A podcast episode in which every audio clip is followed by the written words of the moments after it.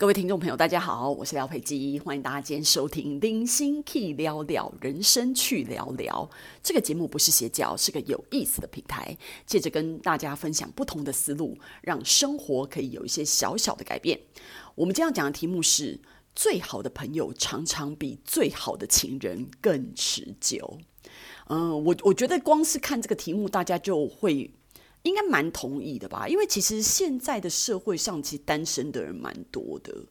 然后，所以呢，嗯，你虽然是单身，就代表就是说你没有情人嘛，或者是没有没有另一半。那你没有情人，你没有另一半呢？可是。通常你还是会有一两个知心的好友，况且你知道吗？就是爱情啊，有的人是因为走入婚姻啊，或者是那种爱情长跑啊，各种各样的状态，他会就是有可能越来越越走越淡。但是你不会觉得说，其实跟好朋友的情谊其实是有的是不会的。我觉得朋友应该是这样子啊，我觉得。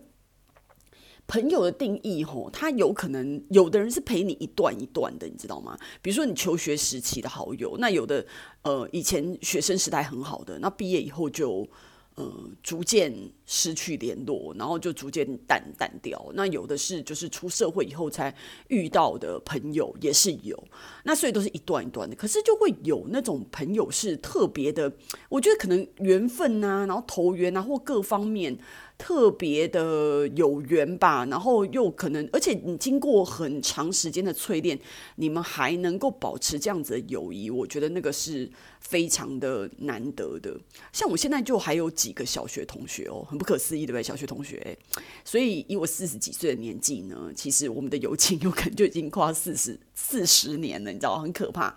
那在这样的情况之下啊，你。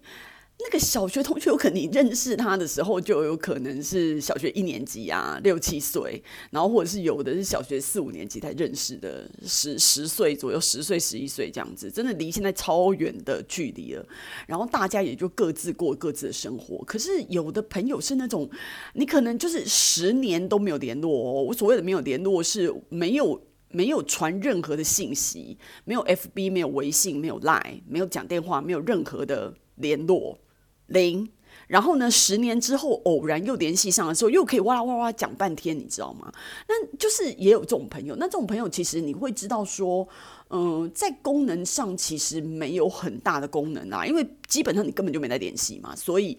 他可能在。呃，你人生高低起伏的时候，他其实是不知道的。但是怎么说呢？你就算很久没跟他联系，那你在跟他联系的时候，其实两个人的相处，就算十年以上没有讲话，可是你会发现彼此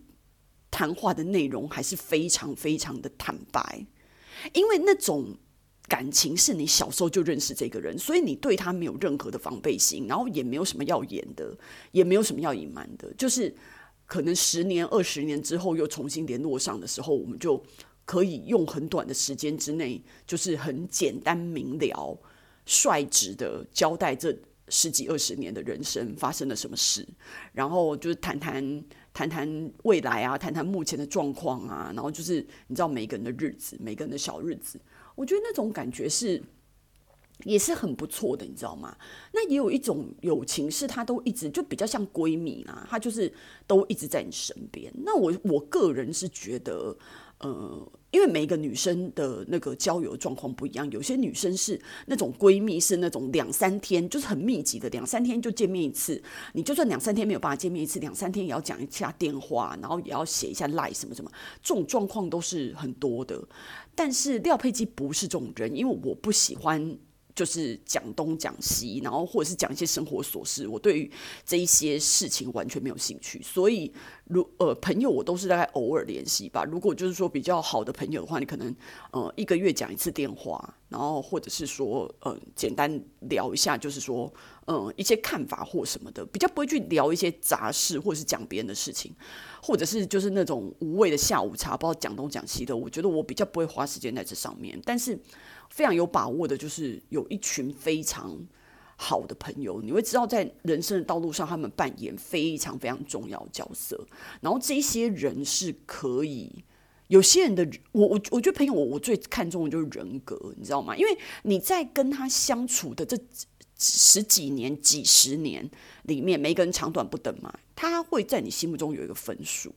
那分数就是每一个人都有优缺点，所以你在相处了这么长的岁月里面，一定会有一些高低起伏啊，或者是发生一些事情让你很吐血的。可是终究为什么有些友情可以修复，有些友情不可以？就是我觉得最终还是他人格的部分的问题。因为有些朋友可能我走走着走着，可能刚开始的前五年没有什么问题，然后之后可能发生一些事情。我会觉得他的人格，我通常就是走这样，因为个性，呃，好不好，或者是他一些其他的缺点什么的，我觉得我都可以放很开，因为人终究不是完美。但是有一件事情，我就特别的在乎，就是人格。如果你在交往的道路上，让我觉得你的人格有一些缺失，那些缺失是我觉得，我觉得我付不起的代价，就是我觉得你这个人的人格没有过关的话。我就会逐渐跟你就是淡去，我就不不太会，因为就是我已经把你提出朋友圈了。简单来来讲就是这样子。那所以我觉得可以一直保持联系的朋友，基本上他们都是人格过关的人。我觉得人格先过关，其他再说，其他再说。我觉得，而且我觉得很多时候你会看哦，你那比如说有的人是跟另一半是非常的。亲密的，就去到哪里都是跟另外一半在一起，然后旅游也在一起，然后平常也也都在一起，然后还还有人是同一个公司，你知道吗？就是那种生活大部分的时间都在一起。那有些女生，包括我在内，是不喜欢这样子的。就是我，我们还是很重视有自己的空间，有自己的空间，有自己家人的空间，有自己交友的空间。没有兴趣跟另外一半二十四小时都黏在一起，这样太可怕了。然后，所以比如说有时候你旅游的时候，你就会发现，我会问我那些姐妹们，就有些呃，你旅游你想要跟另外一半一起去，还是跟朋友一起去？真，我我的朋友里面有三分之二是选朋友，欸，诶。三分之一是选另一半，就如果你有就是选择的余地的话啊，我也是选择跟朋友的那一块，就是跟朋友玩很很尽兴，很很放松。我觉得比跟另外一半，因为我觉得玩玩伴很重要。我觉得跟比，因为你可能跟另外一半，比如说呃在家里面啊，然后约个会啊，吃个饭啊，就是做这种事情，你会觉得很舒服，一起看电影什么什么的。可是对于做长途旅行，可能就觉得。还是跟自己的好朋友一起玩会比较顺，所以我觉得这种东西，你知道，这个就是，而且很多东西就是你你同性之间哦的那个讲话跟那个心灵交流，就是完全是另外一半没有办法取代的，完全是另外一半没有办法取代。所以很多女生她可以一直单身，但是她一定会维持有几个比较好的朋友。那只要这几个非常好的朋友可以。在他生活上点点滴滴给予支持，然后或者是说有一些玩伴，有一些东西可以交流，诶，他可以把他的单身生活过得有滋有味，然后他也不会觉得孤单呢，你知道吗？可是反反而哦，相反的，就是有那种有好的归宿，然后另外一半感情什么也不错的人，但是他就是比较投入或种种原因哦，可能还有小孩什么的，他跟朋友是比较。没有那么靠近，比较疏远的，那他他大部分的重心都是在家庭的这种人，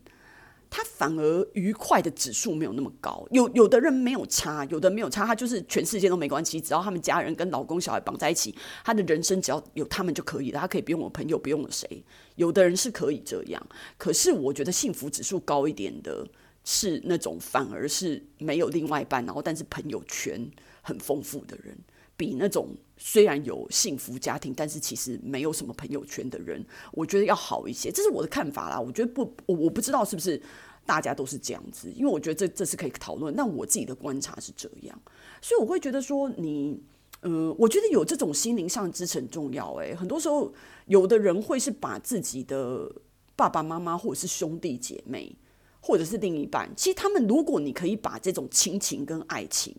都变成友情的话，比如说我跟我男友就很希望我们两个人除了是彼此的情人以外，我们也是彼此最好的朋友。我觉得这个就是有这种方向，或者是有的人可以跟自己的妈妈是最好的朋友，或跟自己的姐姐是最好的朋友。我觉得就是有这种双重亲情跟友情，然后叠上爱，呃，不对。爱情跟亲情叠上友情的这种，就是双重的情加在一起的那个，就会感情非常的好。然后跟就是这个人在你人生道路上的那个权重就很高，然后这个人就对你很重要。所以我会觉得说，而且你朋友有很多不一样的功能，有的有的朋友是可以带给你知识的。你每次跟他在一起，你就觉得哇，学好多，这个人什么都懂啊，或什么的。那有些朋友就是非常的娱乐，就你每次跟他在一起的时候，你就觉得哇，好好笑。然后有些朋友就是就是你知道吃吃喝喝什么的。我觉得朋友就是很多的不一样的功能，然后不一样的属性。所以你有比较就是广阔的朋友圈，你不一定要就是常常跟他们腻在一起啊，因为这时间成本很高。但是。但是我觉得友情是需要真心、需要时间去维持的。那我跟你讲哦，这个世界上我已经跟大家讲过很多遍了，